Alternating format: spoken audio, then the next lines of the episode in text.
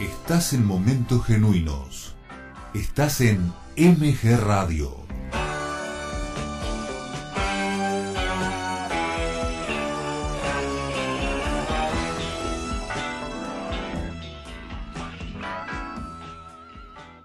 Son las 13 horas.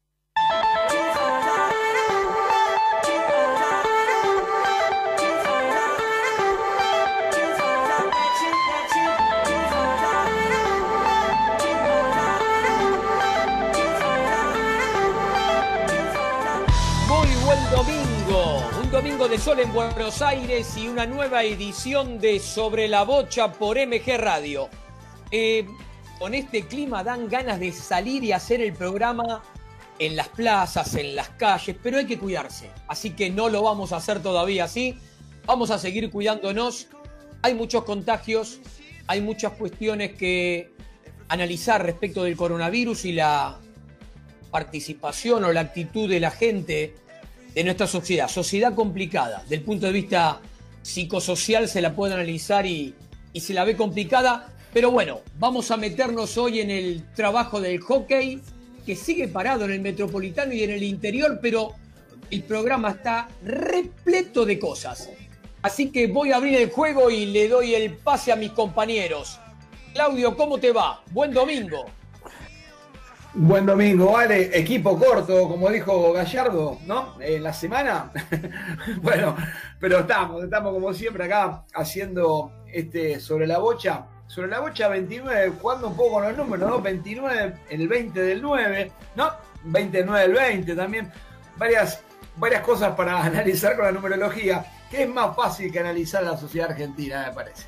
Sí, sí, desgraciadamente uno está viendo los números de los contagios y todo eso, y las aperturas y los reclamos, y tantas situaciones que realmente a uno no lo ponen cómodo, lo ponen eh, con algún dejo de tristeza de cómo analizarnos. Pero bueno, más allá de eso, agradecemos a la radio que nos permite mediante esta plataforma poder realizar el programa y agradecemos a Mauro, que sin él ahí nosotros no podríamos estar haciéndolo.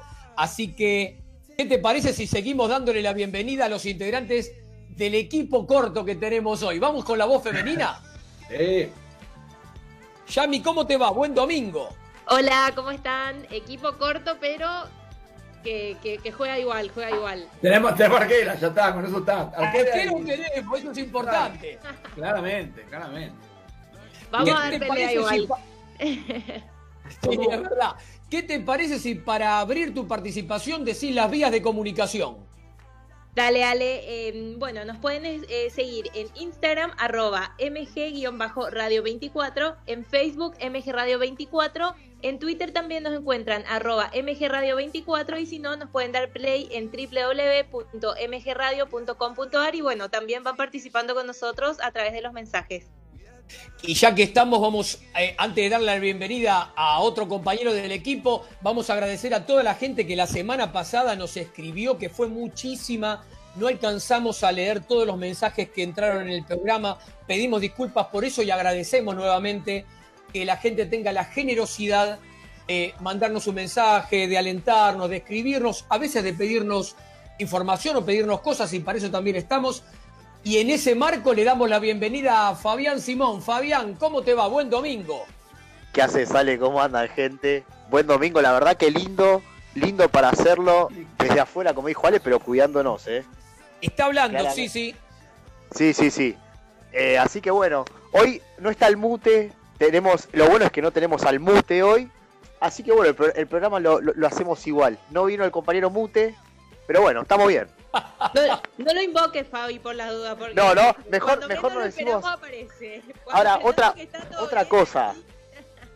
Otra cosa, tenemos equipo, tenemos equipo corto, pero tenemos arquera, tenemos profe, tenemos dos periodistas, ¿qué más queremos? Ah, y entrenador, ¿qué más? Entrenador tenemos que ahí. ¿Qué más le nos falta? Tenemos entrenador, claro. Eh, sí, podemos saludar ahí también a Martín que está desde atrás haciéndonos el aguante. Eh, y bueno, por supuesto, también desearle buen domingo. Y vamos a ver, ¿está por ahí Martín para que salude? Sí, saludá, desmutea y saludá. Sí, acá estoy, acá estoy. Buenas tardes, ¿cómo andan? ¿Todo bien? Muy bien, muy bien, muy bien en este domingo. ¿Qué hay para, qué, qué hay de preparado para el almuerzo de hoy, Martín? Y todos los domingos como pasta. Es la parte italiana. Me Muy bien, temprano muy bien. Y los fui a comprar, no los amasé, ¿eh? que quede claro. Bueno, bien, también vale, también vale.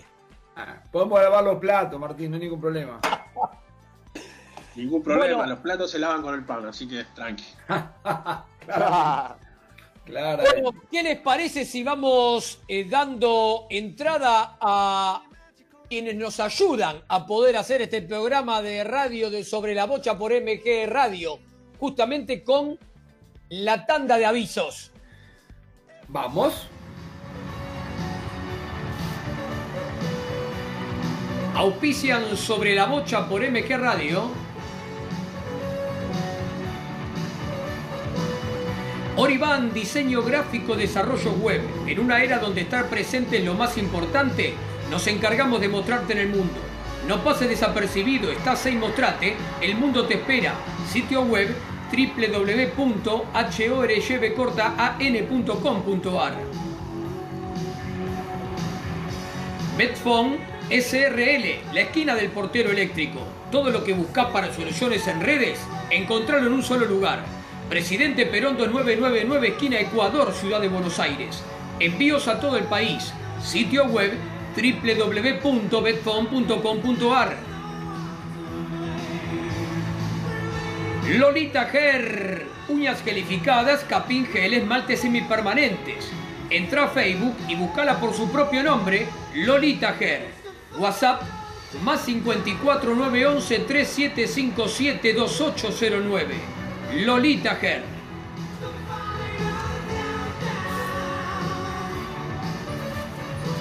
Todo lo que buscas para practicar hockey césped lo tenés en Mason Hockey Argentina. Fundas, bolsos, palos, equipos de arquero, accesorios. ¿Jugás al hockey?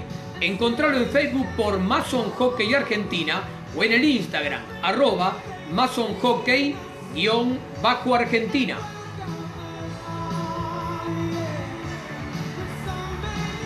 Panes artesanales La Raíz Pan. La Raíz es un microemprendimiento que nace por el amor a la cocina, por la pasión de cocinar. Tenés el pan molde de centeno con semillas, el pan de campo integral y muchos más. Todos fermentados de forma natural con masa madre orgánica. Cada pan es único, pero tienen algo en común. Son panes de verdad. Entra al Facebook y los buscas por La Raíz Pan. Si no, elegilos en el Instagram, arroba La Raíz Pan.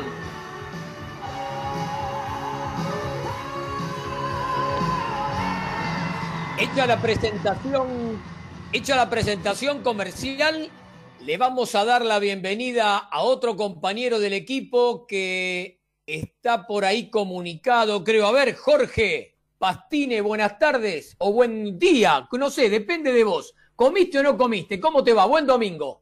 Igualmente, Alejandro, para todo el equipo de Sobre la Bocha en este domingo primaveral. Y como venimos participando y anticipando, este mes de septiembre tiene muchos recuerdos del hockey sobre césped, Alejandro. A ver, si mal ahí eh, también con Claudio vamos hablando, eh, este domingo y el que viene vamos a empezar a recordar los 20 años de la Fundación Leona, ¿no? Exactamente, cómo un deporte se transformó, dio ese paso intangible, invisible para, porque nadie lo esperaba, ni siquiera el deporte argentino lo esperaba, cómo un deporte en un Juego Olímpico se transformó en un deporte popular. Es verdad, es verdad. Eh, a ver, somos previos de Sydney, tanto vos como yo. Ahí está. que era muy distinta la difusión del deporte que teníamos justamente, no de, del hockey de chicas, del hockey en general. La difusión era muy relativa, muy limitada. Y después de hockey, después de Sydney fue una explosión. Exacto, además también no solo eh, el- eh, la cuestión mediática, como bien vos lo tenés en cuenta, sino que el ambiente del hockey no estaba preparado para explotar mediática. Claro, es verdad. Es verdad, porque cambió todo, no solamente, como bien decíamos, cambió el tema periodístico, sino que también en muchos clubes Hubo que poner más profes para recibir a los chicos que se anotaban en las escuelas de hockey.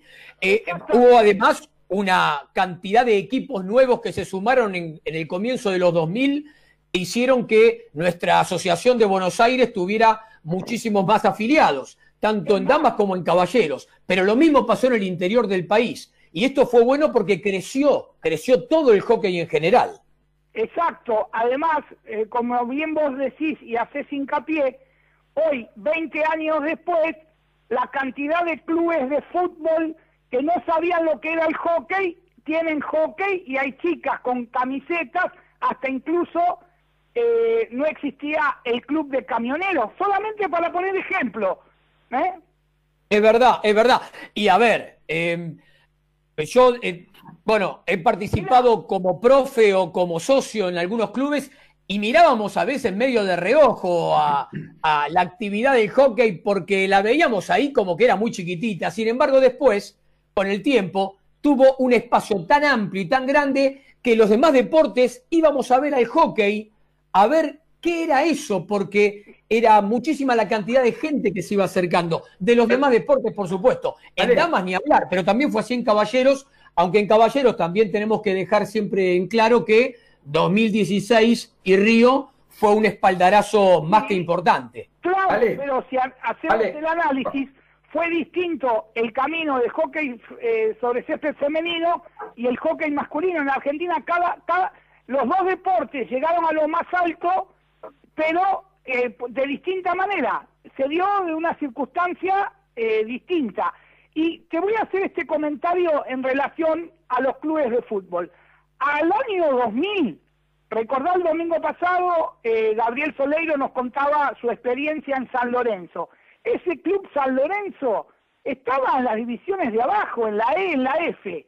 Recuerdo bien la llegada de Ariel Holland desde Lomas a Banfield y Banfield ascendiendo en toda esa época de divisionales y River que en aquel momento también con, con los, eh, los hermanos González entrenando jugaban en la F, en la E, esos tres equipos, pero ahora hay que nombrar, ya lo venimos haciendo en Sobre la Bocha, clubes como Tristán Suárez, eh, Nueva Chicago, Huracán, Racing Club de Avellaneda.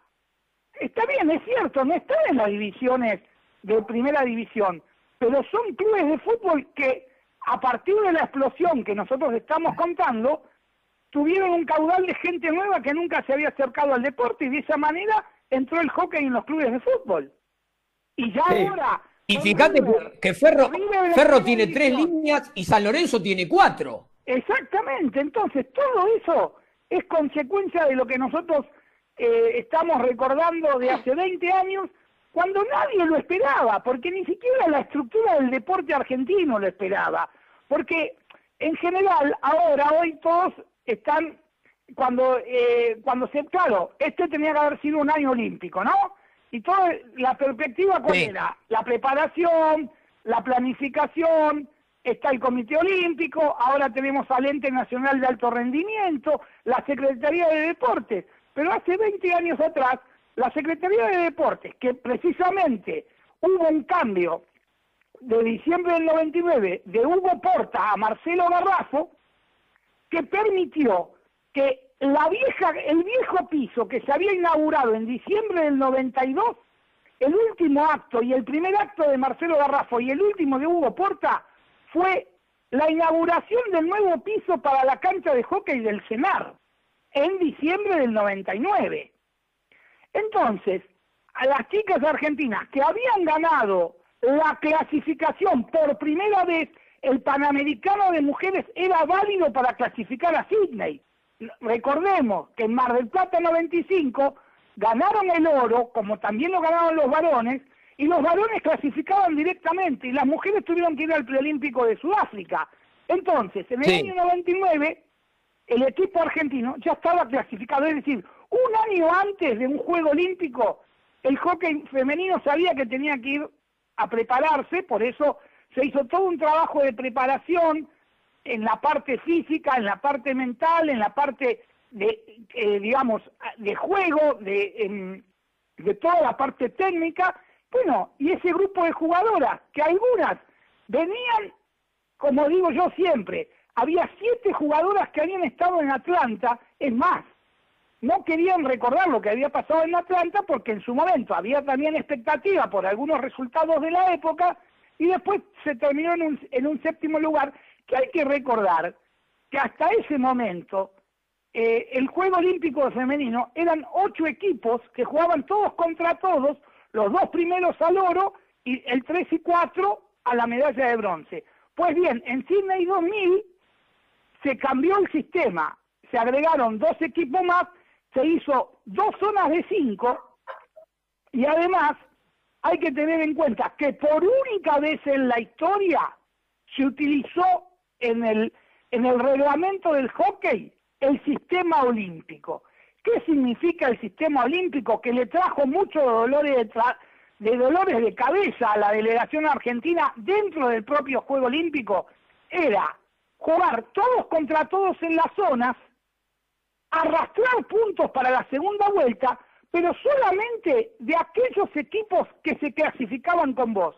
Es decir, la historia nos demuestra que en la primera rueda Argentina arrancó con todo, nada menos que contra la medalla de plata de Atlanta 96 Corea, recordemos a Alejandro, y eso son detalles que es cierto, las generaciones posteriores no tienen por qué saberlo o porque leyeron o porque escucharon alguna historia, nosotros que lo, lo vivimos porque seguíamos los entrenamientos y estábamos atentos, se había decidido que las chicas argentinas no participaran de lo que significaba para un deportista olímpico la ceremonia inaugural.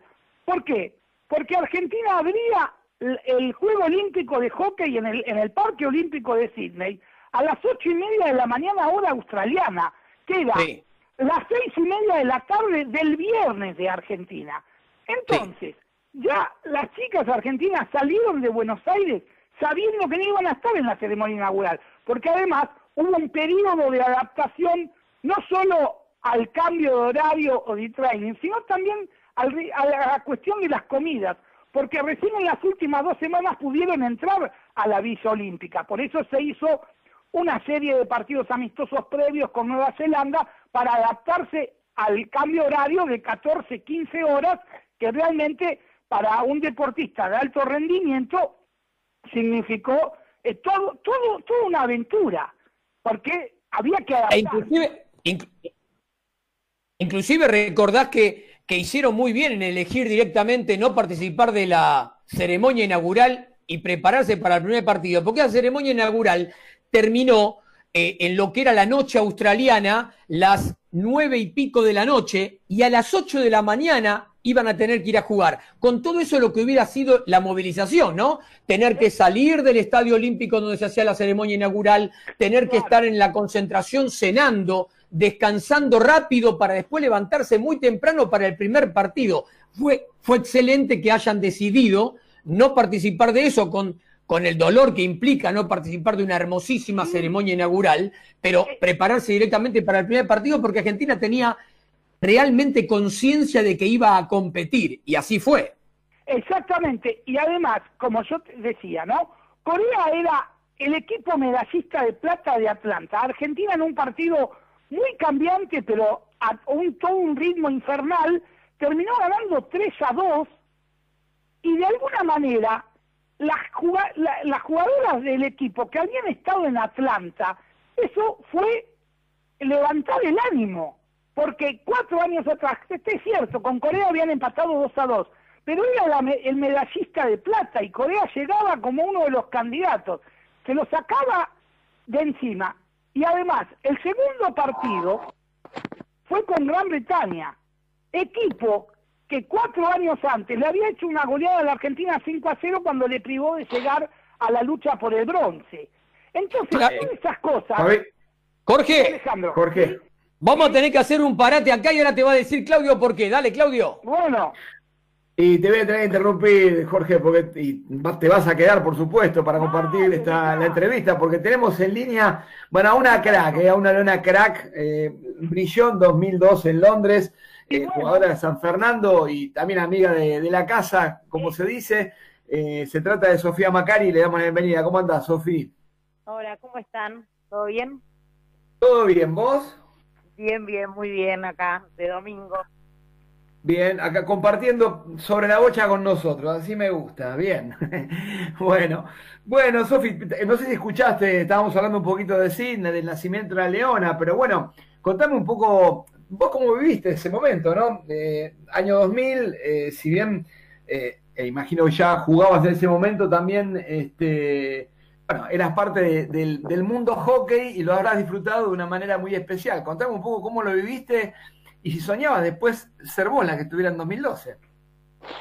Eh, sí, la verdad que recién escuchaba y me iba acordando, bueno, todos esos días que, que se cumplían aniversarios y todo, la verdad es que uno se va acordando de cómo lo vivió o cómo fue acompañando todo ese proceso de las leonas, ese nacimiento y de ese equipazo que la verdad que, bueno, marcó un antes y un después, ¿no? En el hockey.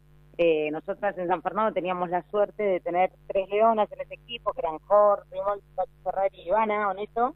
Entonces lo vivíamos muy de cerca, me acuerdo que salió un micro del club a buscar las Ezeiza, así que fuimos a la chica y fui, me acuerdo, tengo fotos de Ezeiza de irlas a buscar, así que la verdad que sí, éramos muy fanáticas y bueno, eh, ahí despegó todo el hockey, así que tenemos que agradecerle de por vida, ¿no? A ese equipo. Eh, y la verdad que nunca me hubiese imaginado eh, después quizás eh, ser yo la que reciba o ser estar en un equipo que reciba después gente en Ezeiza y bueno, ir estar con una medalla, bueno, la verdad que todo lo de después fue todo un sueño. Bien, bien. Y, contame cómo fue tu, tu, llegada a Leonas, ¿no? Porque, bueno, esa chica que miraba la tele a las 2 de la mañana para ver a las Leonas de Sydney, eh, bueno, después eh, no nos hizo levantar tan temprano, porque el otro tenía horarios más normales, pero, pero bueno, de alguna manera este, también vos recibiste lo mismo de tu club, ¿no? Sí, obvio, me acuerdo que me levantaba a cualquier hora, bueno, era un desastre, estaba dormida en el colegio, bueno, tenía que convencerlos a mis papás, todo era un caos, pero, pero valía la pena, bueno, obvio que sabían que era fanática, muchas veces nos juntábamos quizás venía alguna a dormir para ver el partido a la madrugada. Eh, y sí, después, bueno, te vas enterando, obvio que en Londres no hay tanta diferencia, nada que ver con Australia, pero pero bueno, te vas enterando que también todas las movidas que hacen a la distancia para juntarse a ver los partidos, a mí me mandaban fotos toda mi familia con mis hermanos, mi papá, todo, todo, mi mamá, eh, mis sobrinos con las camisetas viendo acá eh, el partido en vivo, bueno, un poco como que te lleva a acordarte de cuando eras chica y bueno, y soñabas con, con ser vos la que está jugando, o que la verdad es que sí, eh, después uno llega a estar en ese lugar y, la verdad que está bueno de, vez en cuando tener presente, ¿no? Eh, que uno estaba en el lugar de, fanática, de las más chicas y todo, porque eh, quizás a veces uno se olvida y, la verdad es importante que, que las nenas sepan que uno también estuvo de ese lado y que soñó con ser leona, así que me parece que está bueno porque le puede pasar a cualquiera el día de mañana. Eso, eso, eso. Ale. ¿Qué haces, Sofi? ¿Cómo te va? Ale Molesi. Hola, Ale, querido. ¿Cómo andás? ¿Bien? Bien, me odias, Ale, decilo, no pasa nada. no, no, al contrario, vos sabés que no. Recién hablabas de, de aquella Sofi y de esta Sofi y te aclaro que sos una persona que uno podría eh, meterse en un montón de temas distintos del hockey y vamos a intentar de que puedas eh, almorzar a un horario razonable, así que en no pasa nada, no apuro, es domingo, no hay ningún apuro. Pero, pero yo quería, justamente cuando recién decías de, de aquel tiempo y de este tiempo, ¿cómo se hace para transmitirle a las chicas, a las nuevas, a las de ahora, a las jovencitas, a las que tenés en inferiores, aquel sentimiento que ustedes fueron tomando de algo que arrancaba, porque si bien el hockey ya tenía casi 100 años en la Argentina, pero la irrupción del 2000 hizo que las jóvenes de ese momento lo abrazaran de una manera tan especial, tan especial que hacen que hoy podamos tener abanderadas del hockey como vos sos una de ellas, justamente, que han mamado aquello y han llevado esa bandera de hockey todo este tiempo. ¿Cómo se hace para transmitírselo eso a las chiquitas, no? Sí, a ver, yo creo que este equipo eh, era un equipo en el cual no tenían casi apoyo, entonces era todo súper amateur, era todo como con, eh, cuentos que no lo podés creer, que lo contás a las nenas, yo porque soy una camada quizás en el medio, ¿no? De algunas de las chicas del club. Entonces como que viví las dos partes, de lo que viven las leonas y lo que vivieron Vanina y bueno, y todas esas camadas, ¿no? Del inicio. Entonces, pero las más chicas vos le decís, no, eh, entrenaban, no sé, con 10 bochas, en la calle, corrían, eh, no sé, cualquier cosa, no tenían ropa, iban con su ropa de la casa, eh, los viajes, muchas cosas se las pagaban ellos, bueno, miles de cosas, ¿no? Tenés listas de cosas. entonces te dicen, no, dale, no lo pueden creer. me parece que ese equipo lo que transmitía era eso, ¿no? Que con, con mucho esfuerzo y con sobre todo el amor a la camiseta consiguieron eh, marcar un antes y un después en un, en un país tan importante que hoy es el hockey y decís, chao, mira cómo lo hicieron. Me parece que eso es lo importante, ¿no? Eh, que no tenían casi apoyo y, consiguieron semejante cosa, eh, meterse en el grupo top del hockey y a partir de ahí no bajar más. después, para acá, todo es ya historia, o sea, es como que ya decís, bueno, parece más fácil, ¿no? No descalificando, pero vos ves lo que era antes y decís, wow, lo hacían así. Entonces me parece que eso es lo que más hay que rescatar, ¿no? De ese equipo. Eh, entonces me parece que sobre todo empezar con el amor por la camiseta de tu club y que después eh, te lleva a eh, poder estar en un seleccionado y representar una a Argentina, a tu país. Entonces me parece que lo más importante y lo que si vos ves cada jugadora de las que estaban en ese momento, eran referentes de sus clubes y amaban a sus clubes. Si vos ves las jugadoras que había, decís, yo la veía jugar en este club, yo la veía jugar en ese club, yo y te dabas cuenta que ellas lo primero que amaban era su club. Entonces me parece que eso es muy importante también. Es verdad, es así como decís vos. Y justamente a vos, además de las tres chicas que estaban en las Leonas en ese momento, eh, ¿quiénes te fueron marcando el camino? ¿Quiénes fueron los profes o las profes que vos decís? Y estos fueron referentes míos en el club cuando yo era piba. ¿Quiénes fueron? No, obvio que, a ver, las tres de San Fernando es obvio porque las ves a las 4 de la tarde, porque soñás con jugar con ellas, les pedís. Yo me acuerdo de Vanina, eh, me, me regalaba todo el tiempo tartaneras y yo las guardaba en una caja, no sabía usarlas, no, me quedaban grandes, pero igual las usaba. O sea, era como todo, Pacho me daba palos eh, totalmente usados, que en ese momento no te daban la cantidad de palos que te dan ahora. Entonces yo lo guardaba y, me acuerdo que una vez se me rompió una pipa, porque eran de madera, viste, no estaban todos tan fuertes como ahora los palos, y entonces me acuerdo que le pedí por favor a mi papá que me lo pegue, entonces me pegó, eh, la parte de la pipa que se había roto y lo seguí usando, o sea, era todo como un cuento, ¿entendés? Eh, y esas tres eran lo máximo, lo máximo. Y después yo me acuerdo que era muy fanática de Sofía Mackenzie porque en ese momento yo jugaba atrás y copaba eh, claro. Mackenzie, o sea, más vieja todavía, te quiero decir, como de las más de antes todavía. Entonces, sí. Eh, sí, la verdad que siempre, todo que bueno, mismo después Maggie también, eran como jugadoras que, que uno empezó a, tener de referentes y bueno, eh, quedaron para siempre. Fabi. ¿Qué haces, Sofi? ¿Cómo te va? Hola, Fabi, ¿cómo estás? Bien, ¿vos? Bien, bien, muy bien, muy fuerte. Bueno, bien. Bueno, preguntarte, estamos hablando de leonas, de camadas eh, viejas, nuevas. Ahora, yo te quiero preguntar, ¿cómo ves vos eh, hoy en día a las camadas nuevas de Sanfer, ¿no? Porque bueno, sabemos que vos sos una de las más grandes, sos la referente del equipo y estás jugando con chicas de 18, 19, 20 años alrededor tuyo. Eh, ¿Qué es lo que puedes destacar de ese grupito?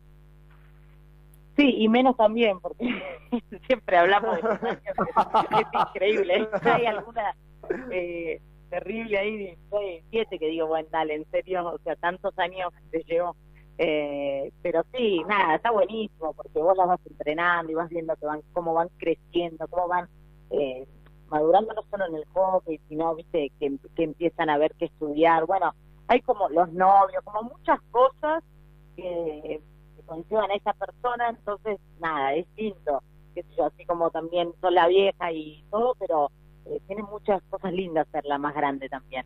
Y, y la verdad que son camadas que que yo rescato que tienen mucho amor por el club. A mí me encanta porque las veo que, sufren por Sanfer, que sueñan con ser campeonas con el club, que, que tienen mucho eh, sentido de pertenencia con San Fernando, que vienen temprano a ver las divisiones inferiores, eh, que yo estoy con las divisiones, entonces veo que van llegando y que Euge quizás entrenó Cincinnati hasta el viernes y está muerto y el sábado, sin embargo, se levanta y tiene temprano y va está bien. Bueno, eh, y todas tienen un mismo mica, bueno, todas, ¿no? Pero digo, como que todas eh, tienen ese contacto con las nenas que yo estoy todo el tiempo haciendo hincapié que es tan importante, que las nenas las vean, las vean por el club, que se metan en un entretiempo a jugar con ellas, nada, esas cosas me parece que es lo que más rescato y obviamente a nivel técnico, nada, son jugadorazos, hoy eh, nacen con un prototipo físico, ya crecen con un prototipo físico muy diferente a, quizás a mi época, es otro hockey, donde tenés que estar muy preparado físicamente y muy cuidada para poder rendir. Eh, bueno, que yo lo que más hago hincapié es que tienen que hacerse quizás, eh, quizás con toda esa velocidad que se le pone a hockey se piensa menos, que es lo que yo intento, eh, quizás no estoy tan de acuerdo, ¿no? Que el va tan rápido que la cabeza va más va muy lenta, entonces digo, bueno, hay que intentar eh, hacer jugadores inteligentes, no solo rápidos. Así que me parece que, bueno, eso es lo que, yo intento también transmitirle a ella. Bien, bien. Ahora, ¿y, qué significa para vos entrenar a la quinta del club? Porque sabemos que la quinta división, o sea, es un pasito antes de primera y que, bueno, tenés que estar muy de acuerdo con el entrenador de primera, me parece, ¿no? Para, para subir a la sí, Sí. sí, la verdad que sí, bueno, con el gato somos muy parecidos, la verdad que hablamos mucho de hockey, nos mandamos audio todos los días, no sé, hablando cualquier cosa, eh, viste esto, viste el otro, bueno, nada, como que estamos muy en contacto, eh, hay muchas jugadoras de quinta que ya están entrenando con mayores eh, desde hace años, entonces, bueno, eh, la verdad nosotros sabemos, tenemos claro que la prioridad es la primera de San Fernando, eso yo no, no tengo ningún problema, soy muy permisiva, a veces con el gato podemos y discutimos, no, dale, déjamela el sábado, bueno, eso así, pero siempre sabiendo que hay que ganar a las cuatro. Eh, pasa que, por ejemplo, hace un par de años que en inferiores San Fernando no ganaba, entonces yo, eh, bueno, con todo un trabajo que se viene haciendo en San Fernando ya hace años menores, de la mano de Chicha Mendoza como head coach y, mucha gente más ayudando, empezamos a intentar eh, no olvidarnos de que también está bueno que ganen las inferiores, porque creás como un ambiente competitivo entre las chicas. Entonces, bueno, te tocó la sexta el año pasado y este año teníamos como prioridad eh, que la quinta pueda volver a pelear en los lugares de arriba y bueno, eh, y ser un equipo competitivo en eso. Así que bueno, se nos cortó por la pandemia, pero esa es la idea. Sofi, ¿cómo estás? Eh, te saluda Yami Barbosa. mi pregunta, bueno, justamente iba por ese lado, ¿verdad? De si bien Sanfer siempre está peleando en, los lugares de arriba actualmente en, el Metropolitano, eh, vos siendo entrenadora, ¿verdad? ¿Cómo destacás esta importancia de tener en los clubes una, entre comillas, como una base o fomentar o ir creando estas bases fuertes que después van a ser obviamente quienes van a llegar a la primera y bueno, llevar a los hombros, a sus propios hombros a la primera del club, ¿verdad? Eh, ¿Cómo venían trabajando con eso? Y bueno, ¿qué tan importante es esto, verdad? De, de cuidar siempre ¿cómo decirlo de alguna forma? De cuidar siempre la, base en menores. Eh, sí, hola, ¿cómo estás? Primero. Eh, sí, la verdad, a ver, yo creo que siempre está buenísimo que las jugadoras de primera entrenen menores. Me parece, es algo que yo lo hablo con el gato mucho, porque en Banco Provincia los varones lo tienen muy nato eso, muy nato. Entonces, siempre hablamos de la importancia de eso, ¿no? De que después se puedan ver a las cuatro, de que se copien, de que vean qué cosas no hay que copiar. Bueno, de, transmitir eso, ¿no? Ese deseo por jugar en la primera de tu club.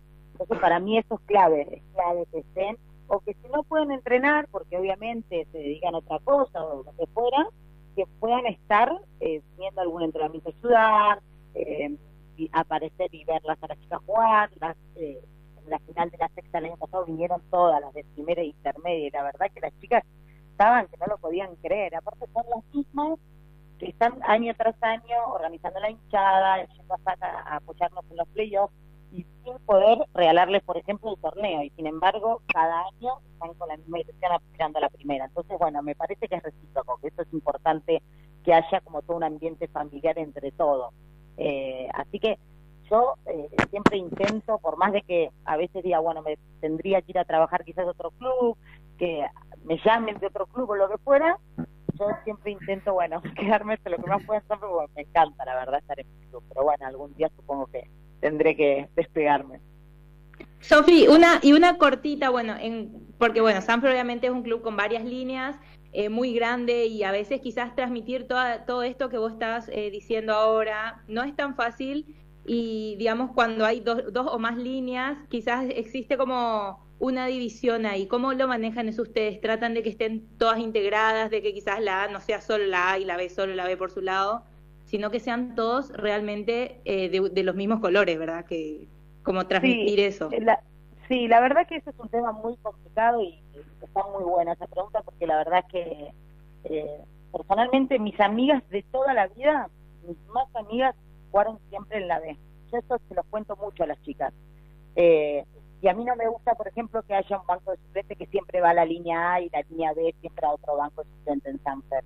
Y encima el de la A es el banco titular, el que estábamos, estamos a titular. Bueno, eh, digo que el sábado se pone San Fernando. Entonces, digo, hay una línea que lo mama, eh, hay unos mensajes que se maman desde chicas y no están buenos. Y a mí no me gusta y yo se lo, se lo hablo mucho a las chicas, mezclense con la B, no hay un banco, la B puede venir a ese banco, la C también, eh, y, eso es lo importante, porque el día de mañana eh, tus amigas te van a quedar eh, para toda la vida, y es igual o mejor o peor al hockey, no tiene nada que ver eso. Entonces, eh, yo eso lo hablo mucho con las chicas.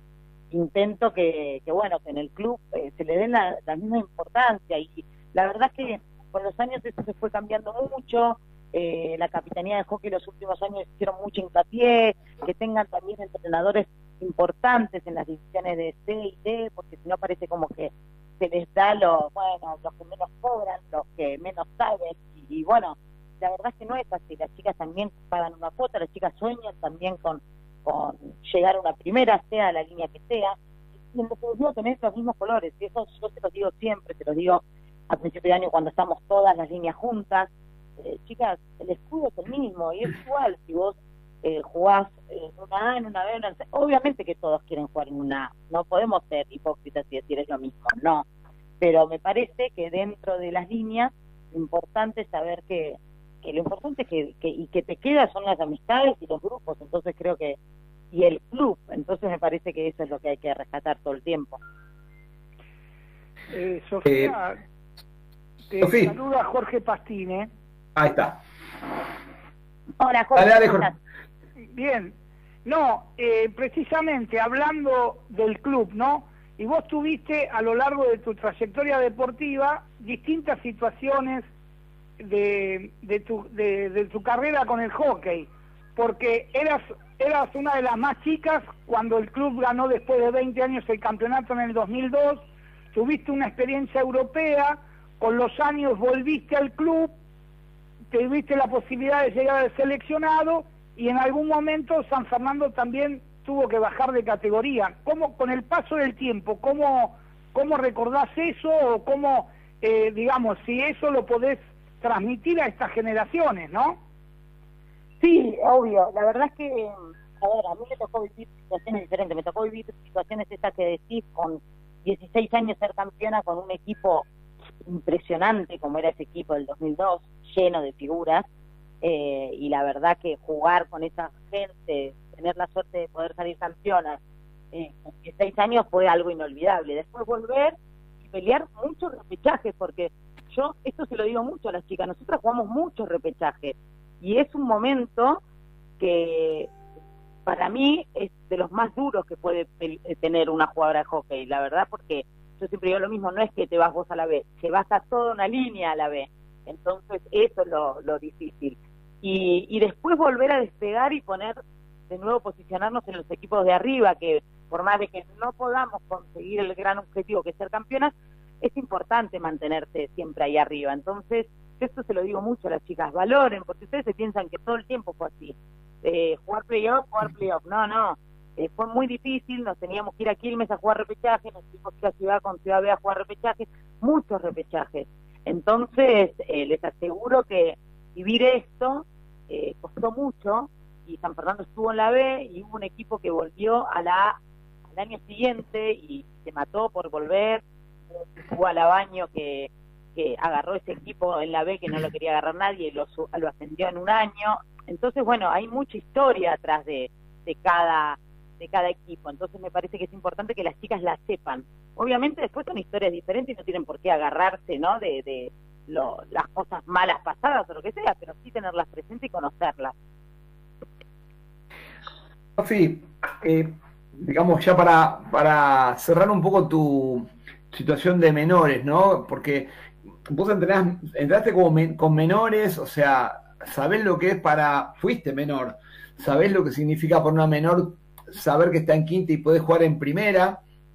Eh, digamos, cuando, cuando vos vas como entrenador y tenés a esa chica que anda bien, que vos sabés que anda bien, que nunca jugó en primera y le tenés que ir a decir al entrenador, al gato en este caso, que por suerte está todo bien, piensa parecido, pero muchas veces, eh, a veces se puede quemar una jugadora, ¿no? Por querer apurarla y, me imagino también que obviamente vos no vas a querer eso menos de una jugadora que pinta muy bien. Eh, te, tenés en cuenta, es una gran responsabilidad eso, parece que no, pero parece sencillo, pero no lo es tanto, ¿no? ¿Cómo, cómo haces para manejar esa situación y, y, de alguna manera cuidar a la jugadora para que sea la jugadora que vos querés que sea después, o que ves que va a ser después?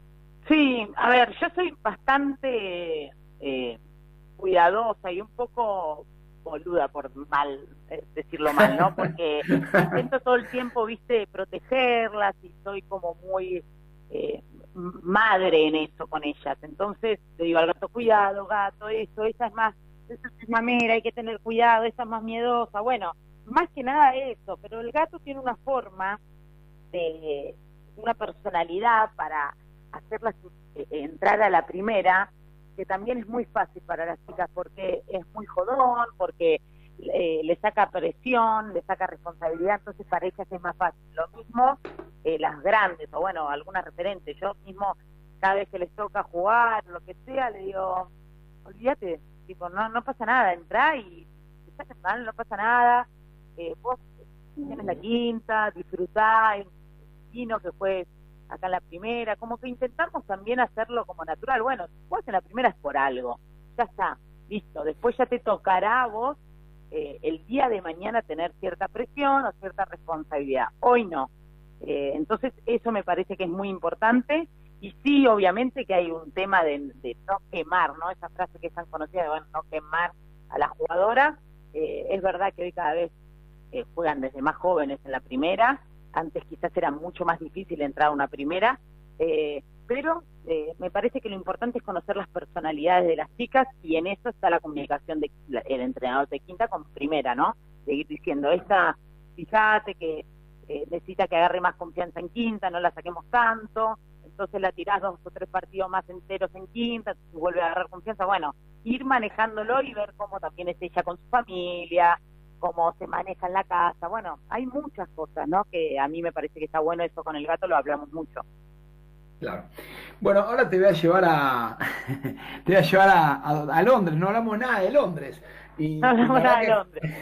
Fue un momento tremendo ese. Eh, algunos se quedan con el segundo puesto, otros se quedan con un gran rendimiento de Leonas, que bueno, se topó con una bestialidad que era el Holanda.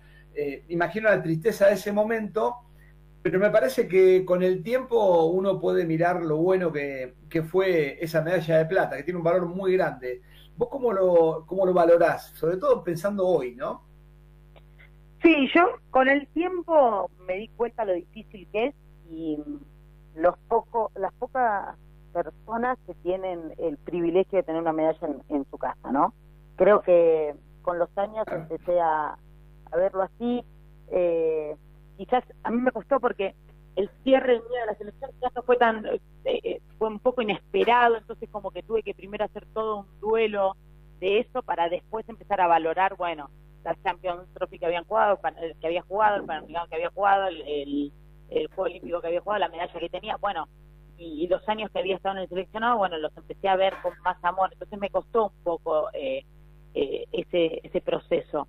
Y después, por eso digo que con los años empecé a ver la medalla diciendo, che, qué poca gente la tiene. Y después van a, eh, eh, el equipo eh, va a Río y costó un montón, también que era un recambio y, pobre ese equipo se la bancó todo lo que pudo y, eh, era un momento muy complicado el hockey, pero digo, chao, es difícil. Y tenía razón ya cuando terminó esa final y dijo, con los años la van a ver con más cariño y más amor, porque realmente fue así. Y siempre me acuerdo de esa frase que nos dijo, porque en ese momento no queríamos saber nada con esa medalla. Después decir, no, la verdad que nos costó y quizás eh, eh, el color de la medalla sí es importante, obvio, porque vos vas a ser campeón olímpico, es lo que querés, pero decís, bueno, y todo el camino que hicimos eh, también te deja un montón de cosas, y un montón de amistades, un montón de recuerdos espectaculares. Entonces, bueno, eh, todo te hace valorarla mucho más. Sí, sí, sí, claramente, claramente. Bueno, le voy a dar el pase a, a Fabián que te quiere preguntar algo, pero me da ganas de invitarte a sobre la bocha eh, en tu futuro de periodismo. ¿eh? ya, ya, ya va a tocar, ya va a tocar. vamos, vamos. No haría falta un buen 5. Ahí está, Ah, bueno. ahí está, es cierto, es cierto. Buenísimo, Fabi. entonces. Es verdad. Bueno, Sofi, yo, bueno, más que nada preguntarte cómo, cómo viste vos estos, estos últimos años de Sanford, ¿no? Porque ya dos años consecutivos que, va, de estos últimos años que estuvieron en playoff. El año pasado, el que por ahí sabe o, o el que no, eh, habían arrancado un, un poco medio tambaleando al, al principio de año, después remontaron porque, nada, era entrenador nuevo, se estaban conociendo. Eh, ¿Cómo fueron para vos estos, estos últimos años, sabiendo que estaban metidas en las definiciones? Y también, ¿cómo es para vos jugar con esas eh, chicas de quinta al lado tuyo? Porque, por ejemplo, el año pasado, Sol Pajela, Sol Bores, Taimore Macera, las tenías a todas al lado tuyo. Eh, ¿Cuál es la sensación que tenés vos cuando jugás con ellas? Sí, eso primero a mí me encanta, me encanta que vayan subiendo eh, menores, jóvenes, que empiecen a tener lugares en, eh, lugar en la primera, que tengan minutos, que, que se sientan parte del equipo. Eh, yo lo que intento es que ellas estén cómodas. Entonces, por eso intento de todas las formas que se, metan rápido en el equipo y que sean ellas, no que estén con miedo. Yo no, no, lo digo siempre, no soy de las que piensa que las generaciones más chicas tienen que juntar bochas, tienen que eh, no hablar, tienen no, no, yo pienso que somos todas iguales, algunas con más años que otras, simplemente eso. Eh, entonces, creo que eso a las chicas también las ayuda. Eh, no, no me gusta marcar, viste, esa línea de separación entre las generaciones.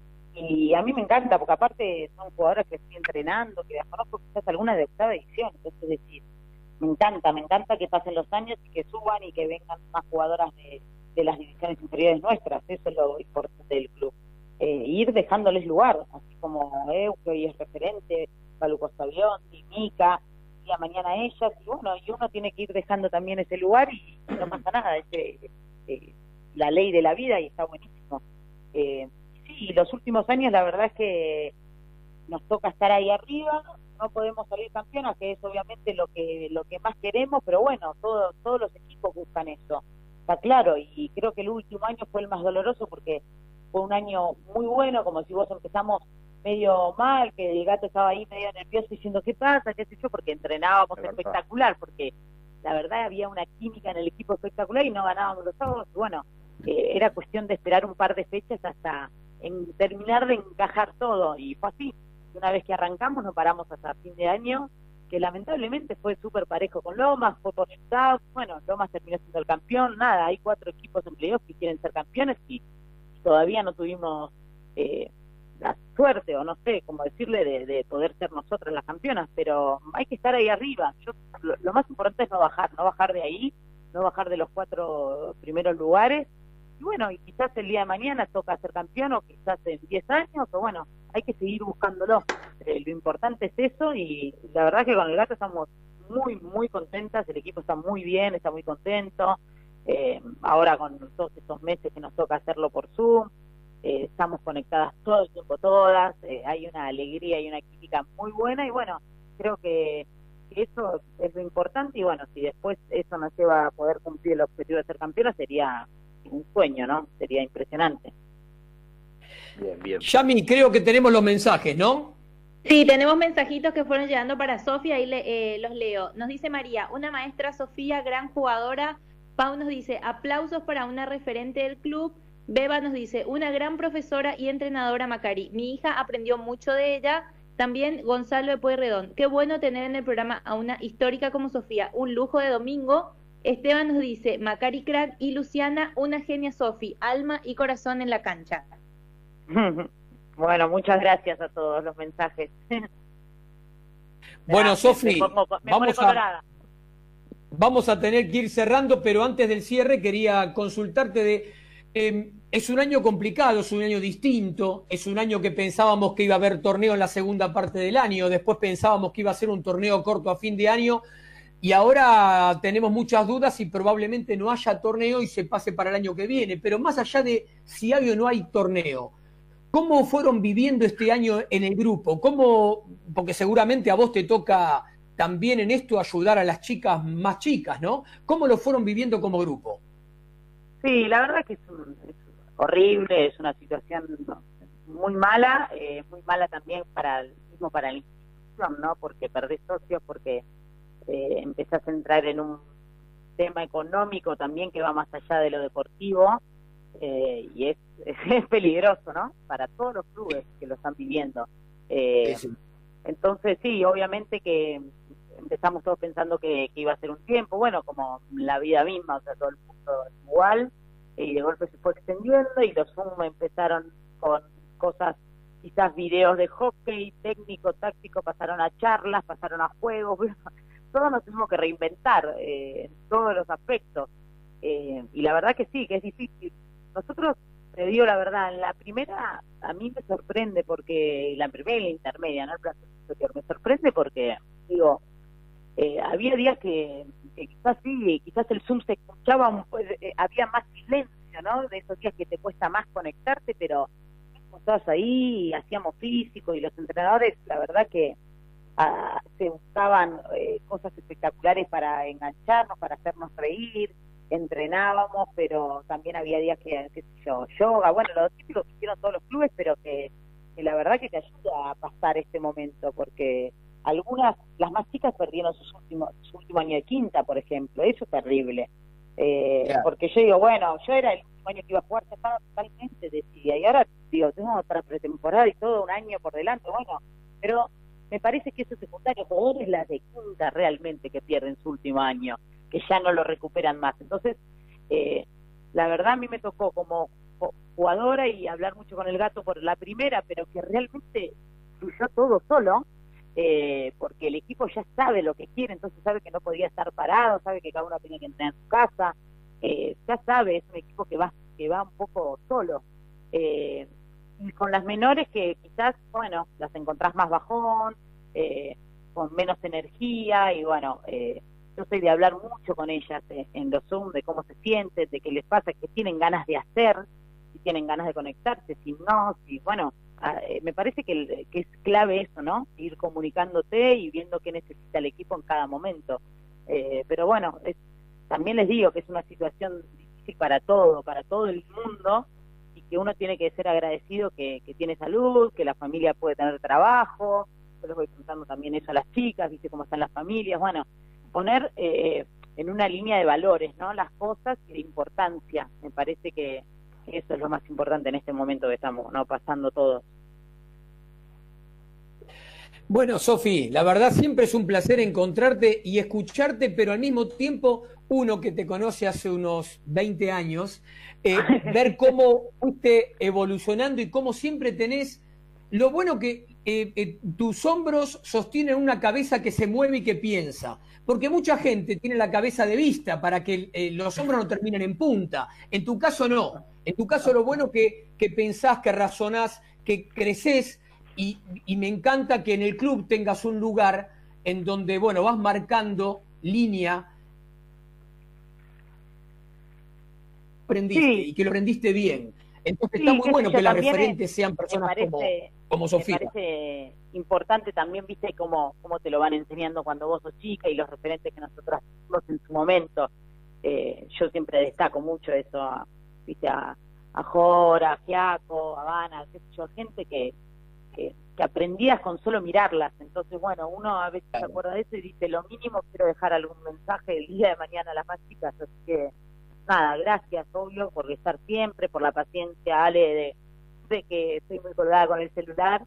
Eh, y ya lo sabés, eh, nada, me moría de vergüenza, pero soy un desastre. Eh, pero bueno, sabes que te quiero mucho, Fabi, también, que nos banca y nos acompaña. Yo te prometo, yo Sofi te prometo que vamos a cambiar la cábala, pues la nuestra se rompió, tenemos que hacer una Se nueva. rompió, hay que inventar cábala todos los años. Tenemos que armar una nueva. Todos los años, nos vamos a quedar sin cábala. Bueno, Sofi, bueno, gracias mandarte a un beso grande, sabés que te queremos mucho, que tengas lindo domingo. De verdad, gracias por el tiempo, por la disponibilidad y especialmente por el mensaje que dejás, que eso es lo mejor de todo. Te mando un besote y bueno, hasta la próxima, esperemos que sea pronto. Esperemos que sea personalmente. Yo también los quiero Dale. mucho. Un beso grande. Beso grande. Chau, chau. Bueno, fue Sofi. Macari, referente de, del hockey argentino, no solamente referente de San Fernando, ¿no? Eh, Claudio, seguimos en Sobre la Bocha por MG Radio, ¿con qué? Y lo tenemos a Jorge en línea. Dale, Ale, Jorge, dale. Dale. Eh, bu- Bueno, Jorge, te interrumpimos, por perdón, ¿no? Pero bueno, Ah. decinos un. Eh, Retomemos. Exactamente. Eh, volvemos no por el recuerdo, sino lo que significa en el momento histórico, cuando algo eh, nadie sabe que se va a cambiar la historia. Eso es lo que pasó con el hockey sobre césped femenino hace 20 años. Porque, es decir, a nivel de deportes de, de- si vemos desde el punto de vista del Estado, en aquel momento una Secretaría de Deportes que en su momento había dependido de presidencia, porque la gestión de Hugo Porta dependía directamente de la presidencia de Carlos Menem. Cuando asumió Marcelo Garrafo en diciembre del 99, la Secretaría de Deportes pasó a depender del Ministerio de Desarrollo Social que en aquel momento condujo Graciela Fernández Meijide. Es decir, toda esa maronia burocrática con el tema de las becas que se empezaron a implementar en el año 97, de- necesitaba tener eh, un apoyo permanente, porque los deportes empezaban a exigir. Y teniendo en cuenta que a esos juegos el hockey femenino era el único deporte de mujeres en equipo que Argentina llevaba. Por supuesto, para todo el mundo eran las chicas de hockey, claro, como volvíamos a repetir hace un rato con Alejandro, había siete jugadoras que venían de la experiencia de Atlanta 96 y por supuesto el cuerpo técnico con eh, la preparación física que armó Luis Barrio Nuevo, con la introducción del gimnasio permanente, que eso también ayudó a cambiar la mentalidad del hockey sobre césped, porque en todos los clubes, a partir de la sexta división, todos los preparadores físicos llevaron a los equipos a empezar a trabajar en los gimnasios de los clubes, que eso no se hacía de manera metodológicamente. Hay que empezar a entender situaciones para decir cómo. No es solamente que las chicas salieron a la cancha y le ganaron a tal o tal, sino que hubo un cambio estructural en la formación, no solo en la parte técnica, la continuidad de un piso sintético. Hay que recordar que los clubes en esa época, la mayoría empezaban a cambiar el césped natural al sintético de arena, no al de agua. Bueno, el CENAR lo cambió del 99 al 2000 y eso le sirvió al equipo argentino trabajar nueve meses antes de la competencia en una cancha nueva donde eh, le sirvió para toda la parte técnica y el manejo físico de adaptación que eso sirvió para el Parque Olímpico, porque, como decíamos, Argentina arrancó con Corea y Gran Bretaña, dos, eh, dos países que habían tenido en el Juego Olímpico de Atlanta el cuarto puesto para Gran Bretaña y la medalla de plata para Corea. Entonces, y le ganó esos dos partidos, pero al cambiar el sistema del campeonato, porque se agregaron más equipos, bueno, en la Federación Internacional, en, en los papeles oficiales puso el, el torneo olímpico femenino se juega con el sistema olímpico. La delegación argentina interpretó que el sistema olímpico era solamente la, el arrastre de puntos de primera ronda para pasar a la segunda donde se jugaban los puestos finales. En definitiva, Argentina en las dos primeras fechas de la clasificación tenía seis puntos.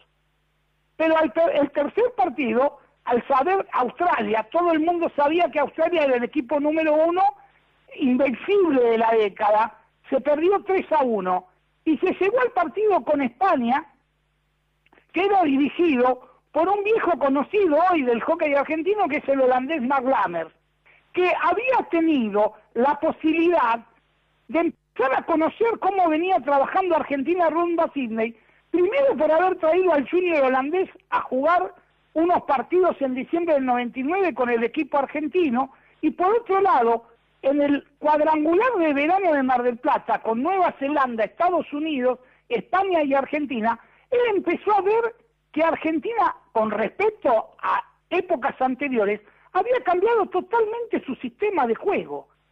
Entonces, con esa España, en el último partido de la clasificación, Argentina era el favorito, pero con ese sistema defensivo que introdujo España en el partido, le entregó la cancha a Argentina, tuvo posibilidades el equipo de Sergio Vigil para ganar el partido porque lo manejó a Piacere pero en la única posibilidad de córner corto, de córner corto que tuvo España, España le ganó a la Argentina 1 a 0. Y Jorge. sí, señor. Me parece que lo que continúa del torneo lo dejemos en suspenso hasta el domingo que viene, porque el domingo que viene vamos a tener a una protagonista de ese torneo y no queremos agotarlo todo hoy, ¿te parece? No, pero desde ya, desde ya, porque, eh, digamos, eh, como ustedes quieran, además es muy interesante porque ¿qué pasa? Lo vamos a ver en, en, los, en los sectores digitales y en los diarios de papel, seguramente en todas las redacciones, ah, se ven en 20 años de las leonas. Bueno, nosotros lo estamos anticipando ahora, así que como ustedes quieran, lo seguimos comentando el domingo que viene. Y aparte el domingo que viene, después por privado te vamos a decir con quién ya combinamos para que salga al aire y te va a encantar porque es una persona realmente amorosa y que la queremos mucho de hace muchos años. Bueno, Jorge, te agradecemos la participación eh, y aparte hoy estuviste también en el tema de la nota, así que te esperamos el próximo domingo, ¿te parece? ¿Cómo no? Abrazo. Bueno, un abrazo. Mauro, vamos con el corte de la radio y después continuamos con más sobre la bocha por MG Radio. Donde quieras, desde cualquier lugar del mundo, las 24 horas, con buen o mal tiempo, vivís momentos genuinos. Escuchás MG Radio. El Círculo de Entrenadores Personales te ofrece un plan a tu medida. Entrenamiento para la salud y para deportistas de alta competencia. Comunicate en nuestra página en Facebook, Círculo de Entrenadores, arroba Professional Trainer, Círculo de Entrenadores Personales y viví mejor.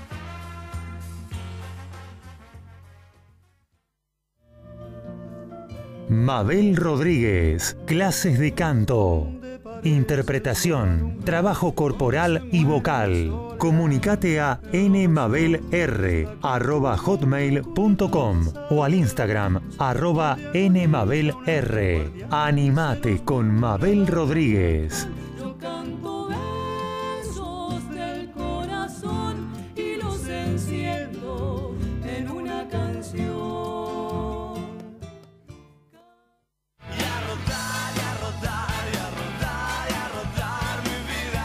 Los miércoles, arma tu agenda de salidas del fin de que se viene.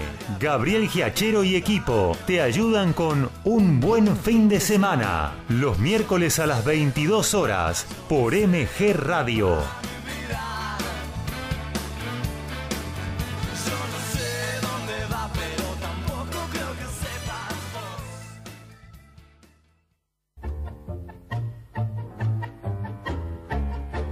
Abrazándote, abrazando tango, programa de nuestra cultura popular. Idea y conducción, Enrique Madrid. Te espero los jueves a las 20 horas por MG Radio.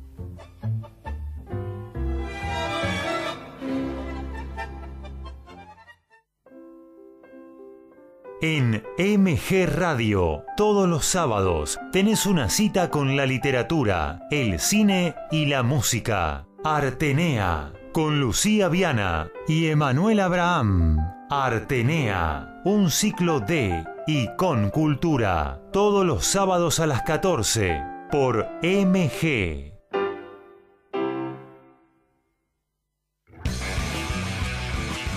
Info, columnistas, notas, opiniones.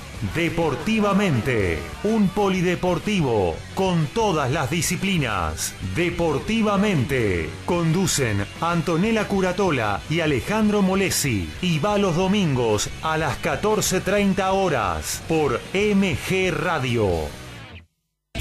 En MG Radio ya no hay horarios. Encontrá todo el contenido en anchor.fm. On demand, las 24 horas.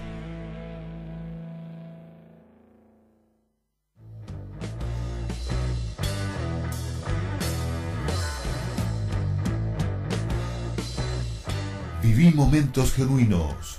Viví MG Radio.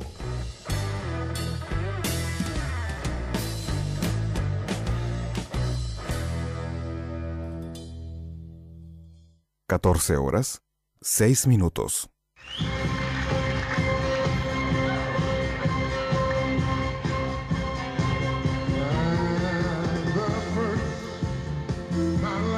Auspician sobre la bocha por MG Radio. Oriban, diseño gráfico, desarrollo web. En una era donde estar presente es lo más importante, nos encargamos de mostrarte en el mundo. No pases desapercibido, estás ahí mostrate, el mundo te espera. Sitio web www.horyvcortaan.com.ar Betphone SRL, la esquina del portero eléctrico. Todo lo que buscas para soluciones en redes, encontralo en un solo lugar. Presidente Perón 2999, esquina Ecuador, Ciudad de Buenos Aires. Envíos a todo el país. Sitio web www.betphone.com.ar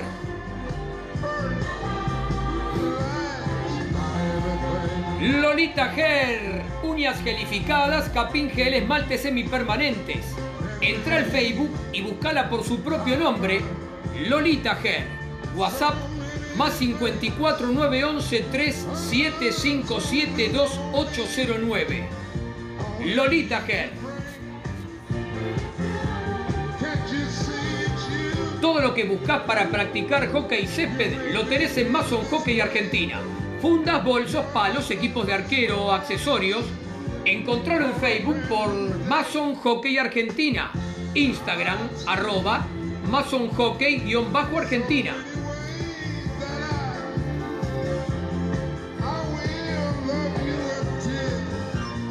Panes artesanales, La Raíz Pan.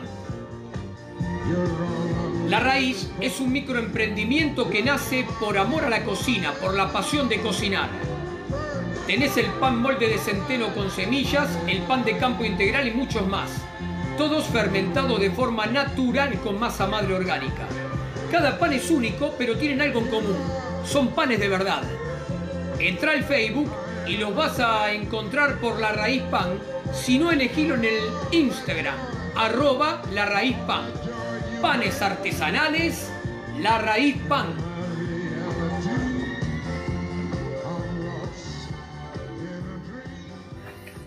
Bien, bien, bien. Y seguimos con más sobre la bocha. Nos queda media hora de un montón de Sí, información. Sí, señor. ¿Te parece si, si jugamos de primera? Porque si no el tiempo nos va a atrapar, ¿eh?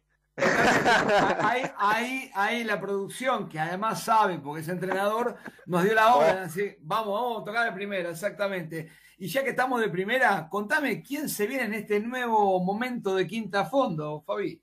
Y no, nos fuimos, nos gusta ir a La Plata a nosotros, nos gusta pasear, ¿viste? Esto es una Veo, cosa veo. Nos Veo. encanta.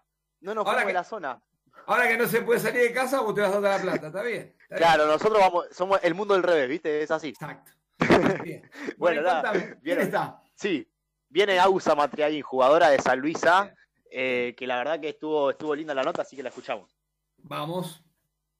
Bueno, acá estamos de nuevo en Sobre la Bocha y en un nuevo quinta fondo. Esta vez nos fuimos para el lado de La Plata, nos fuimos para el lado del ascenso. Es así. Nos fuimos al ascenso, pregunté a ver quién podía ser y me dijeron, decirle a Ausa Matriaín, jugadora de San Luis, que ella te va a saber contar sus pasos por el plantel superior. ¿Cómo andas, Aus? Hola, ¿todo bien vos? Todo bien, por suerte. Bueno, nada, contame un, un poco cómo fueron esos, esos entrenamientos con, con plantel y cómo estás actualmente, ¿no? Porque me imagino que en tu segundo año de quinta o primero, eh, ahora vos nos vas a contar bien, eh, se paró todo por, lo, por, la pandemia. Sí, totalmente. Em, y mira, con nosotros tuvimos muchos ascensos seguidos estos últimos tiempos, entonces el nivel de exigencia en plantel superior fue em, aumentando a medida que íbamos pasando de categoría. Y hoy en día el plantel superior está entrenando a, un, a una exigencia increíble. Este año hicieron las chicas una pretemporada a, a Neuquén, que, entrenaron sobre altura, todo. Entonces nosotras como quinta estamos intentando poder llegar a, a ese nivel. Y, y, ahora por los entrenamientos por Zoom, sí, como decís, se paró, se paró todo lo que, lo que se venía dando. Y, y de vez en cuando entrenamos con, con las chicas en Vende Superior, este, pero bueno, viste, intentando sobrellevar la situación de la mejor manera posible. Bien, bien, y sí, no queda otra. Hoy en día eh, se acabó cancha, palo y bocha y es eh, Zoom, computadora y, y, entrenamiento en casa. sí, claro, eh, y tal vez es un, es un buen momento para trabajar. hacemos mucho, por ejemplo, Zooms más bien técnicos o conceptuales y y vemos el hockey desde otro lado, ¿viste? Que tal vez no es solo agarrar la bocha, hacer un dribbling, hacer una pegada, sino también un montón de otros conceptos que son importantes aprenderlos y que bueno, ahora es el momento ideal para poder hacerlo. Bien, bien, muy bien. Bueno, ¿cómo, cómo fue ese llamado de, de Jorge cuando te dijo, Aus, venía a entrenar con Inter, vas a jugar algunos partidos? Mira, el año pasado, eh, primer, arranca la pretemporada primer amistoso del año eh, fue muy gracioso porque nosotros habíamos jugado un partido. Voy a mi casa, me baño, estoy comiendo una tarta de jamón y queso y me llama Claudia, la, esposa de Jorge, y me dice, Agus, ¿estás para jugar en Inter ahora en, no sé, en dos horas eh, en Santa Bárbara? Y, yo, eh, así, toda nerviosa, no entendía nada, y le dije, sí, obvio. me cambié todo, fui y, y ahí arranqué, ¿viste? Y, gracias a Dios, eh, el año pasado jugué un montón de tiempo eh, en intermedia. Hubo entrenamientos que también estuve con, con primera. Este, así que la verdad que aprendes un montonazo. Y, bueno, tal vez para este año tenía como un montón de, expectativas, ¿viste? De, tal vez poder debutar en primera. Pero, pero bueno, queda para más adelante. Exactamente. Bueno, qué, qué, manera de, de, jugar con Inter, ¿no? Que te llame Clau y te diga, venite, Aus, venite que en dos horas, o sea, así de la nada, una locura. Sí, sí. Sí, la verdad que sí, este, pero bueno, la verdad que no era una oportunidad que, iba a dejar pasar, así que dejé todo y me fui y, siempre que, Jorge me llamé yo estuve predispuesta y, y, cuando tal vez nos teníamos que quedar entrenamientos una hora más tarde o que tal vez terminabas un poco después, también eh, como que son, son momentos, viste, que los tenés que aprovechar para poder seguir creciendo. Exactamente, siempre no, no, hay que dejar, no hay que dejar pasar las posibilidades, es verdad. No, nunca, nada. ¿Y qué, qué valores puedes destacar de, de, esto, de este grupo de, de Primera y de Inter? Eh, en donde vos, allá, vos, o sea, vos llegaste y dijiste, che, qué lindo grupo por tal motivo. Y para mí, primero que nada, destacar que son personas increíbles eh, que siempre van a ser, eh, te van a ayudar o que siempre van a estar predispuestas a, poder darte una mano. Y después que son personas que saben lo que quieren y que si se proponen algo van a hacer todo lo posible por lograrlo. Y creo que son ciertos valores que intentan transmitirnos a nosotras, a las inferiores, y que de a poco los vamos tomando. Pero la verdad que estamos fascinadas, por ejemplo, con, con Primera, cómo se, eh, estábamos hace cuatro años en la F y se lo propusieron y siguieron eh, creciendo y creciendo y hoy en día este año íbamos a jugar en la C. Y la verdad que para nosotros es una locura y un muy ejemplo a seguir en, todos los aspectos, tanto adentro como afuera de la cancha. Es verdad, es verdad, pasar de pegar un salto de, tres categorías y hoy encontrarte en la C, la verdad que es, es una locura. Así que... Sí, sí, sí, totalmente. Buenísimo. Y para cerrar, ¿con qué jugadora soñás enfrentarte algún día en cancha? Puede ser de selección, puede ser de otro oh. club, el que quiera. Eh, y por lo menos ahora, pensando que este año vamos a jugar en la C, eh, con Sofía Cairo, que es una jugadora que, que están en, en el seleccionado en- de Buenos Aires y con la que tuve, tuve la oportunidad de cruzarme y, y que la verdad es una muy buena jugadora. Y tener un partido y saber que está ella es intentar dar lo mejor para que no, porque la chica juega muy bien, entonces es intentar dejarlo todo para que no pueda jugar y, y bueno, eh, poder eh, tener una revancha, porque los partidos contra los que jugamos con ella fueron complicados, así que sería una, un- una jugadora con la que me gustaría jugar. Bueno, bien. Bueno, Agus, mil gracias por tu tiempo. Y bueno, nada, No, a lo mejor si, si se vuelve. Esperemos, sí, por favor, y que sea pronto. Muchísimas gracias. No, a vos. Nos vemos. Bien, bien.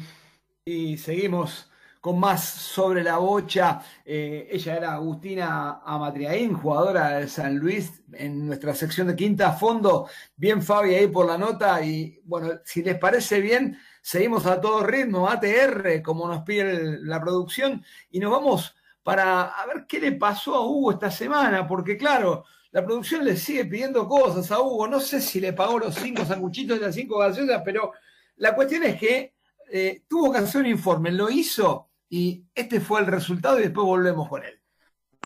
Como saben, ya confirmé que sigo en la radio. Con mis crónicas, las negociaciones fueron duras. Yo a la que mandé como mi representante a hablar fue a la tía Choli, que es una genia para conseguir precios en la feria. Llegó un poco tarde la reunión, porque es medio chicata de un ojo y le cuesta para cruzar las calles. La tía dijo, si lo dejan ir a Huguito, él les perdona los cinco sanguchitos y las gaseosas que les deben. Pero ella aprovechó el cual el jefe y le dijo que había una cláusula que decía, Huguito para irse tiene que dejar 700 sanguchitos y gaseosas. Así que como la tía ni sabe lo que quiere decir cláusula, el villano ganó la negociación. Por eso aquí estoy amigos. El villano jefe me dijo, y ahora tenés que hacer una crónica sobre el Mundial 2010. Pero si eso fue la semana pasada, le dije. Y el jefe me apretó. Sí, ya sé que fue la semana pasada. Vos andabas con el tema ese del burofax todavía. Los muchachos hicieron unas crónicas excelentes, así que vos tenés que esmerarte. Así que recurrí a los recuerdos e hice esta evaluación. 1. Para empezar, el viaje. Para ahorrar los viáticos me fui en tren. Y ahí vi la realidad del Gran Rosario, que no se ve desde la ruta. Vi kilómetros y kilómetros de asentamientos basureros y villas de emergencia. Segundo, otra cosa que me llamó la atención fue el grito de las tribunas. Escuchar cómo miles de chicas, jóvenes y niñas en las tribunas hacían los cantos que se escuchan habitualmente en el fútbol, pero con esa voz finita era una rareza. Tercero, el partido final con Holanda que trajo recuerdos del Mundial de Fútbol. Si el fútbol es el deporte asociado a los hombres, indudablemente el hockey es el deporte asociado a las mujeres, sobre todo en esa época. Fue una final que tuvo muchas similitudes, las tribunas llenas, Argentina jugando de local y el 3 a 1 resultado final sobre Holanda. Todo conformó un especial déjà vu. Bien, aquí finalizo, sabios oyentes, y agradezco todo su apoyo. Este informe solicitado por el villano ha puesto en manifiesto que la grieta se ha cerrado.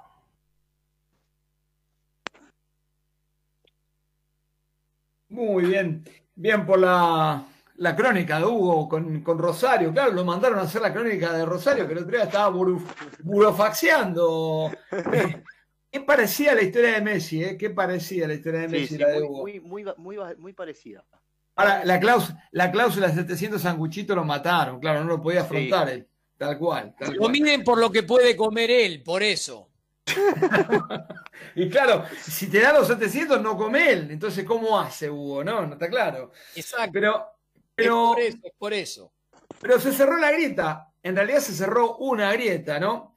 Porque esta semana hubo problemas con la producción y la gente que compone este staff de, de, de gente que salimos al aire sobre la bocha, ¿no? Hubo discusiones, ¿no? A ver, ¿cómo, cómo está eso, Fabi? Contame, vos, contame vos.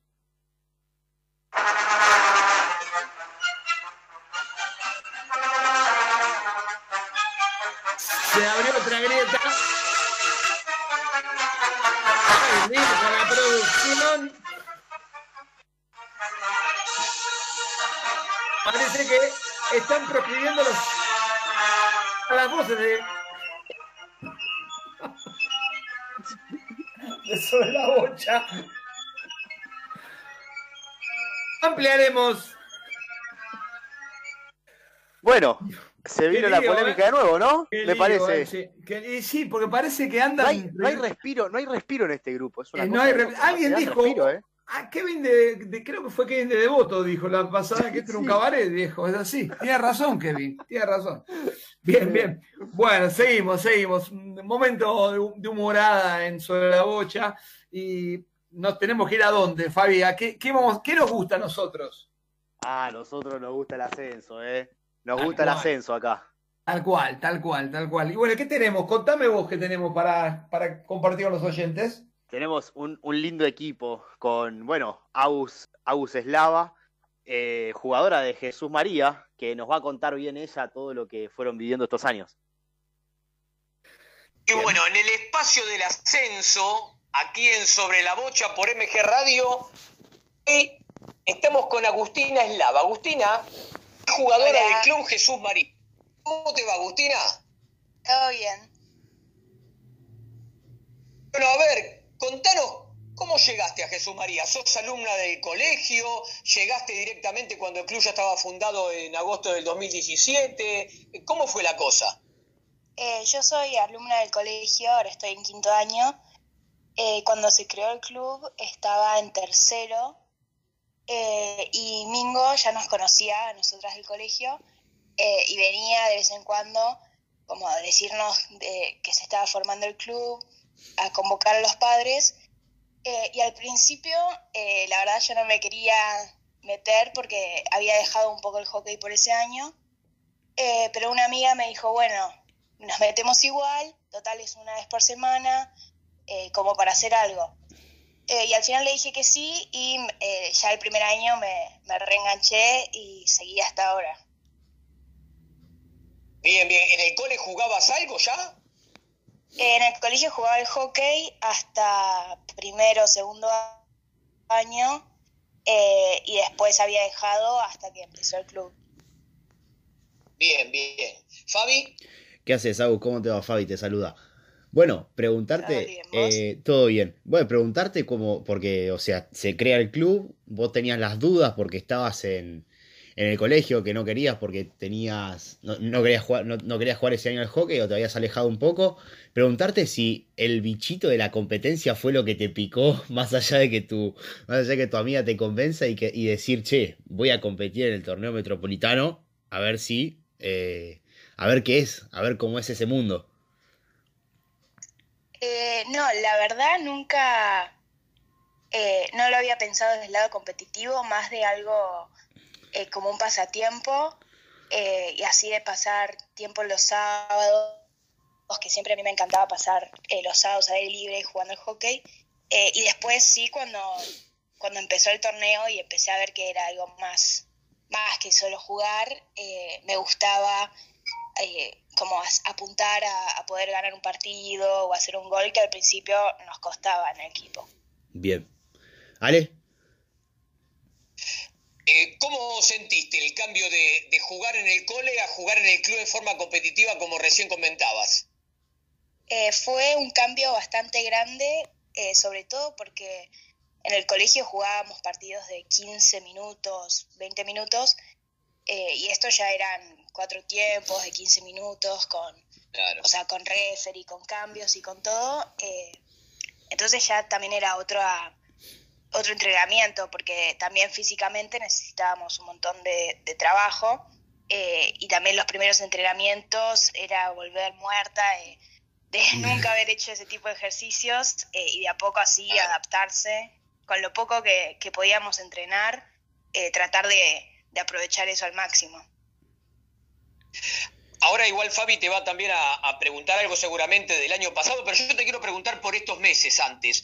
Eh, ¿Cómo va llevando la, esta etapa distinta? Porque antes era cuarentena, ahora es aislamiento. Bueno, ¿cómo la va llevando con el grupo, con el club? Y al principio eh, nos, nos tomó bastante como por sorpresa, eh, nos, nos mandaron como planes como para hacer en casa, eh, pero también al principio con era como irreal al principio, entonces como que estabas en, yo estaba en mi casa, hacía de vez en cuando eso, pero creía que en dos semanas ya está, volvíamos y tampoco iba a ser el gran cambio. Eh, pero después ya cuando nos dijeron, bueno, empezamos con el Zoom, eh, de a poco era como que te dabas cuenta de que iba para más. Eh, Claro. Y estuve, el primer tiempo me trataba de conectar todo el tiempo. Después hubo un, un, un momento que me, como que se bajó toda la motivación, no me metí como por un mes y después ahora en agosto agarré de vuelta y, y dije como no, no puedo abandonar ahora Eh, y por más que no se vuelva al torneo, el año que viene en algún punto sí se va a jugar, entonces prefiero Claro, sí, sí. mantener ese ritmo que habíamos empezado. Bien, bien. Vamos antes de, de ir con la segunda parte. Ale, ¿quiénes auspician sobre la bocha en el día de hoy? Siguen auspiciando sobre la bocha Oribán, diseño gráfico, desarrollos web, Best Phone, SRL, la esquina del portero eléctrico, Lolita Hair, uñas gelificadas, capping gel, esmaltes semipermanentes, Mason Hockey Argentina con todo lo que necesitas para practicar hockey y césped y panes artesanales La Raíz Pan. Continuamos ahora con la segunda parte de Ascenso. Sí, bueno, Agus, yo preguntarte ahora, eh, el año pasado estuvieron muy cerquita, pero muy cerca de, de conseguir eh, el ascenso. ¿Qué, ¿Qué balance puedes hacer de ese torneo? ¿Con qué, ¿Con qué te quedas del equipo? Y yo, eh, bueno, yo el año pasado estaba en quinta y empecé a jugar en plantel superior recién a mitad de año.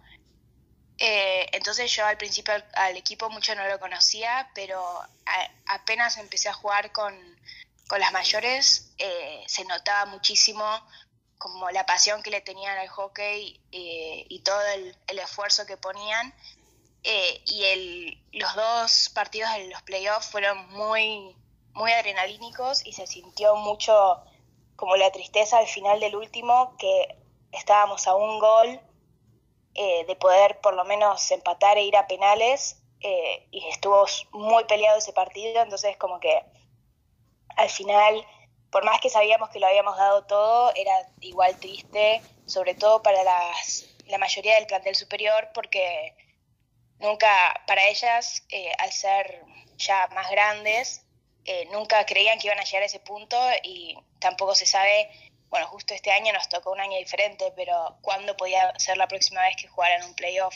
Para mí, siendo el primero, eh, y ojalá no el último, eh, lo, lo viví como desde otro lado, que igual era súper triste no haber podido conseguir el ascenso, pero la experiencia para mí de jugar esos partidos con ella fue súper enriquecedora y es modo de juego muy diferente al que, al que llevaba yo. Bien. Y ahora antes de... Le dejo la última, Fabi, pero la última de mi parte va por este lado. ¿Habían visto ya algo de, de estudiar a los rivales que le iban a tocar este año en la zona? Eh, porque había rivales importantes. ¿Habían estudiado ya algún rival o algo por el estilo o no todavía? Todavía no, eh, recuerdo que nos habían dicho eh, como que habíamos escuchado nada más los nombres que teníamos eh, como rivales eh, y como que era un punto que íbamos a tratar después más adelante, pero nunca llegamos con, con la cuarentena y bueno, nunca llegamos a saber. Bueno, bueno, Agus, y ahora, y ahora para cerrar, eh, bueno, sabemos que todo esto fue un, fue un parate, porque la verdad que todo nadie pensaba que iba a pasar todo esto y, paró toda la, toda la actividad en general, ¿no? Pero bueno, acá estamos con hockey y saber cuáles eran los, los objetivos de ustedes, si es que esto no, no, lo, no, no pasaba. ¿Cuál era el objetivo de María, de Jesús María en el, en el 2020? Y si todavía lo siguen manteniendo pensando en el año que viene, por si este año no se juega. Y para mí siempre desde nuestro lado es como crecer desde el club siendo todavía tan nuevos eh, y como eh, mejorar en, en todos los sentidos como para acercarnos más a, al resto de, los clubes y aumentar el nivel lo más, lo más posible, aumentar la cantidad de, jugadoras que este año habíamos logrado, por lo menos en la quinta, eh, sumar eh, algunas y lograr ser un equipo más fijo eh, y siempre apuntar a, a, lo, a lo mejor, digamos. hubiera estado muy bueno si hubiéramos podido jugar y volver a llegar a algún playoff o, o estar en, en los primeros puestos también en, en los menores. Eh, y eso, básicamente, eh, seguir mejorando y seguir creciendo. Bueno, bien. Bueno, bueno, Agustina, resta agradecerte y aprovechar también este momento para saludar a toda la gente del Club Jesús María, que tenemos muchos amigos y amigas ahí. Algunas juegan con vos en cancha y son de una generación distinta, bastante distinta a la tuya, pero que las hemos visto jugar en otros clubes y aparte del cuerpo técnico que, tenemos varios amigos ahí. Así que los saludamos a ellos, te agradecemos a vos y bueno, esperemos a ver qué es lo que, lo que pasa con el metro este año y si no será el año que viene, ¿no? Sí, gracias a ustedes. Bueno, Ale, déjame desearle un gran saludo a, a, USA, a, Eslava y a toda la gente de Jesús María que tuvo la predisposición para salir hoy. Buenísimo. Bueno, Claudio, estamos contra reloj. ¿Te parece que nos encontremos directamente el domingo que viene a las 13 en Sobre la Bocha por MG Radio con todo lo que quedó hoy y todo lo nuevo que vaya a surgir? Me parece muy bien. Chau, chau. Desde la ciudad autónoma de Buenos Aires